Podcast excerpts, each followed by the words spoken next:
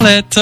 Bonjour Sébastien. Je suis ravi de te retrouver pour parler aujourd'hui donc de Pilâtre de Rosier. C'est vrai que pour euh, dans beaucoup de d'esprits de, personnes, il s'agit d'un dirigeable militaire. Alors est-ce que tu peux me parler d'abord du dirigeable et pourquoi s'appelle-t-il donc le Pilâtre de Rosier? Alors euh, Pilâtre de Rosier, eh bien c'était un scientifique du XVIIIe siècle et c'était l'un des deux premiers aéronautes de l'histoire française. D'accord. Et donc, euh, on a construit euh, un dirigeable à des fins militaires. On est pendant la Première Guerre mondiale. Et le premier était beaucoup trop grand. Et donc, on l'a divisé par deux. Et il y a eu un qui s'appelait Alsace et l'autre Pilâtre de Rosier. Et son équipage était composé de neuf personnes. D'accord.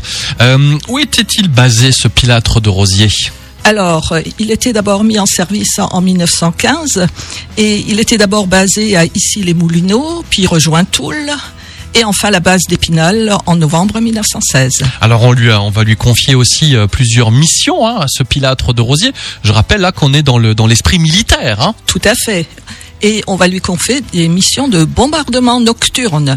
Alors, la première mission, c'était sa 15e ascension, a lieu dans la nuit du 27 au 28 décembre 1916, et on lui avait dit d'aller bombarder les usines Sturm à Harlberg, à Neunkirchen, en Sarre. Donc pas très loin de chez nous. Non.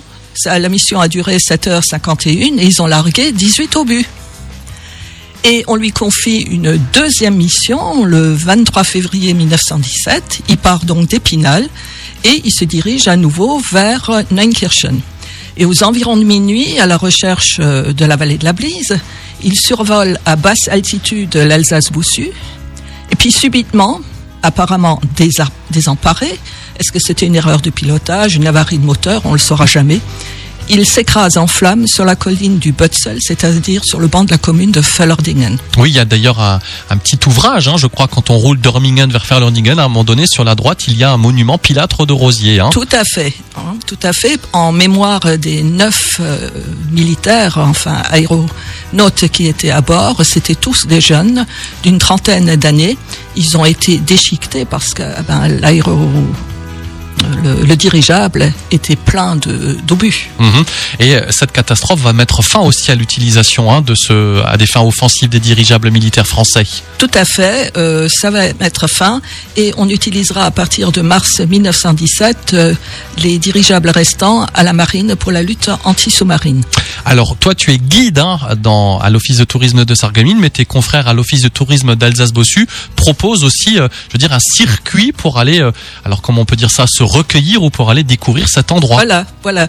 Il y a un circuit d'interprétation qui mène au mémorial et qui a été établi par l'Office de tourisme de l'Alsace-Bossu. C'est une balade de 10 km qui est balisée et qui est au départ de l'étang de Fellerdingen. Moi, je dirais pour en savoir plus, contacter directement l'Office de tourisme d'Alsace-Bossu. Tout à fait. Arlette, merci beaucoup. Donc, je disais effectivement, tu es guide touristique, historienne de formation. On se retrouve dans 15 jours pour parler encore d'un sujet passionnant autour de notre patrimoine local. Merci beaucoup Arlette. Voilà. belle journée à toi. Bonne journée aussi.